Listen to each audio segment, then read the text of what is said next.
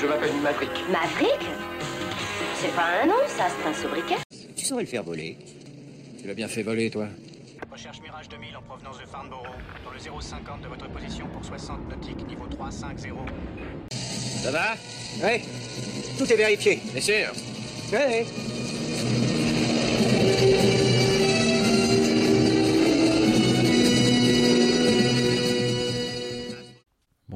Et bienvenue dans l'épisode de 17 de Avion légendaire où je vous parle aujourd'hui du Harrier et du film True Lies de James Cameron. Alors, le Harrier est donc un chasseur monoréacteur à décollage court ou vertical, initialement de conception anglaise par la firme, par la firme pardon, Hawker Aircraft, dont la genèse et l'histoire sont assez complexes, celle de l'avion, pas de la firme, euh, mais je vais vous tenter de vous résumer ça de manière pas trop indigeste. Avant de vous parler de l'avion proprement dit, il faut resituer un peu l'histoire dans son contexte. Nous sommes en pleine guerre froide au début des années 50. L'hélicoptère en est encore à ses débuts et les militaires sont très demandeurs d'avions à décollage court euh, ou vertical euh, pour s'affranchir des pistes d'atterrissage considérées comme des cibles privilégiées d'éventuelles attaques ennemies. Euh, il faut aussi pouvoir utiliser des navires porteurs d'aéronefs moins complexes à mettre en œuvre que les porte-avions existants. Ce concept est nommé VTOL en anglais pour euh, Vertical Takeoff and Landing ou en français ADAV pour appareil à décollage et atterrissage vertical. Les prototypes sont alors nombreux du côté américain, anglais, allemand, soviétique et même français avec le Mirage Balzac de chez Dassault, qui restera malheureusement à l'étape du prototype. Ces appareils se révèlent en effet techniquement très difficiles à mettre au point et aussi délicats à piloter, notamment dans ce que l'on appelle la phase de transition, soit le passage du vol vertical au vol horizontal et inversement. Ils sont par ailleurs extrêmement gourmands en carburant, ce qui limite fortement leur autonomie. Finalement, seul le Harrier britannique et le Yak-38 euh, russe donneront lieu à des appareils de série, avec une carrière opérationnelle à partir de la fin des années 60 et le début des années 70. Entre-temps, l'évolution de l'hélicoptère se poursuit, de plus en plus rapide, de plus en plus puissant, emportant des charges importantes et évoluant, évoluant même vers des hybrides avions-hélicoptères, tels que l'Osprey, dont on reparlera certainement dans un prochain épisode. À la fin des années 70, le concept de VTOL n'a donc plus trop de raison d'être, et les seuls survivants de cette époque, c'est notre Harrier. Le prototype original vole donc pour la première fois en 1960, la version définitive du Harrier euh, vole en décembre 67, pour une entrée en service opérationnel au sein de la Royal Air Force en 1969. Le constructeur originel Hawker réussissant là où plusieurs constructeurs échouèrent, il en fait recours à un seul réacteur équipé de tuyères basculantes permettant la fameuse phase de transition.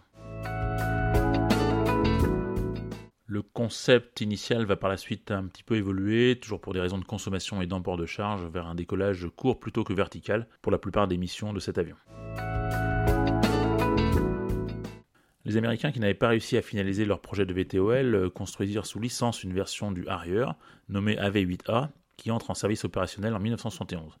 Puis ils développèrent avec British Aerospace, qui avait entre-temps racheté le constructeur Hawker, un nouveau modèle amélioré nommé, Harrier 2 pardon, ou AV-8B, avec notamment une nouvelle voilure et un nouveau cockpit. Il existe également une version navale du Harrier qui s'appelle le Sea Harrier, et qui s'illustra euh, notamment pendant la guerre des Malouines en 1982, en abattant 23 appareils argentins et en opérant à partir des petits porte-avions britanniques qui ne pouvaient mettre en œuvre à l'époque que ce type spécifique d'avion. Selon les versions et les époques, il a donc été utilisé comme chasseur, avion de reconnaissance, puis à partir de la fin des années 80 pratiquement essentiellement comme avion d'appui au sol. Les Harrier 2 américains ont participé à la première guerre du Golfe en 1991 et à la seconde en 2003. Il a été également employé au Kosovo, en Afghanistan, en Irak et en Libye. Hormis les États-Unis et le Royaume-Uni, quelques autres pays dont l'Espagne, l'Italie, l'Inde, la Thaïlande ont utilisé ou utilisent encore quelques dizaines d'exemplaires du Harrier. Voilà, après ces considérations historiques et aéronautiques un petit peu pointues, on va passer à un sujet un peu plus léger, en parlant du film True Lies, en français Le Caméléon. Excusez-moi, capitaine. Je vous emprunte votre avion juste une minute. Pardon, monsieur Écoutez, le commandant des forces armées vous a dit de nous donner votre entière coopération. Oui, monsieur, mais comprenez. Vous savez que ces ordres viennent directement du président des États-Unis, capitaine. Mais, mais vous devez nous signer une décharge pour l'avion. Bon, d'accord, je le signe. Vous avez un stylo? Il en a. Vous vous occupez de ça, hein? Hé, Harry, tu te rends compte que ça doit bien faire 10 ans que t'as pas vu le tableau de bord d'un de ces Si engins je l'abîme, tu le feras déduire de ma paye. Harry, écoute, t'inquiète pas, nous avons un gars à l'intérieur Wow! Il a des centaines d'heures de vol sur des Harris. Il est un peu rouillé pour l'instant, mais c'est du tasker tout craché ce décollage. Il a toujours fait ça. Piloter, c'est comme faire du vélo. Ça peut pas s'oublier Alors, True Lies, euh, dont vous venez d'entendre un petit extrait, est un film de James Cameron de 1994, avec Arnold Schwarzenegger et Jamie Lee Curtis dans les rôles principaux. C'est le remake américain d'une comédie bien franchouillarde de chez nous, La Totale, un film de Claude de 1991, réarrangé à la sauce blockbuster américain. Le pitch en deux mots, euh, Schwarzy, euh, au top de sa forme, euh, joue un James Bond sous stéroïdes, aux prises avec de méchants terroristes et qui doit aussi jongler avec une vie de famille et une épouse qui ignore toutes ses activités et qui va se retrouver mêlé à ses aventures. Il y a donc des scènes d'action vraiment spectaculaires, une trame de comédie qui alterne entre le sympathique et le carrément lourdeau. Alors on peut aimer ou pas aimer ce genre de cinéma, mais True Lies c'est une comédie d'action dans laquelle on ne s'ennuie pas, la réalisation est magistrale, euh, James Cameron c'est Terminator, Alien, Avatar, Titanic, un petit CV euh, assez sympa quand même, et surtout, surtout le plus important c'est vraiment du second degré qui ne se prend pas du tout au sérieux. Alors la grande scène d'action finale qui dure euh, quand même un bon quart d'heure, euh, War Schwarzy, alias Harry Tasker, et qui se un arrière 2 des Marines, comme dans l'extrait que je vous ai passé, ce qui lui permet de décoller d'un pont sur les Keys en Floride pour aller sauver sa fille prisonnière des méchants terroristes dans un immeuble du centre-ville de Miami.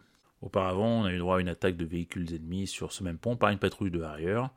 S'ensuit donc une longue séquence de mitraillage de building, puis de bagarre dans et sur l'avion, euh, je sais, jusqu'à la scène finale où Schwarzy arrive à se débarrasser du terroriste d'une façon assez peu conventionnelle, dont vous vous rappelez sûrement si vous avez vu le film. Bien sûr, il ne faut pas chercher un semblant de réalisme aéronautique dans toute la séquence, comme d'ailleurs un semblant de réalisme dans tout le film, mais c'est l'occasion de voir des séquences de vol et de combat vraiment sympas du arrière. Voilà, c'est terminé pour aujourd'hui. J'espère que cet épisode vous aura intéressé. Avant de vous laisser avec la musique du générique du film, qui est signée Brad Fiddle, je voudrais faire une petite dédicace à deux garçons, Louis et Paul, qui se reconnaîtront, qui apparemment sont fans de mon petit podcast.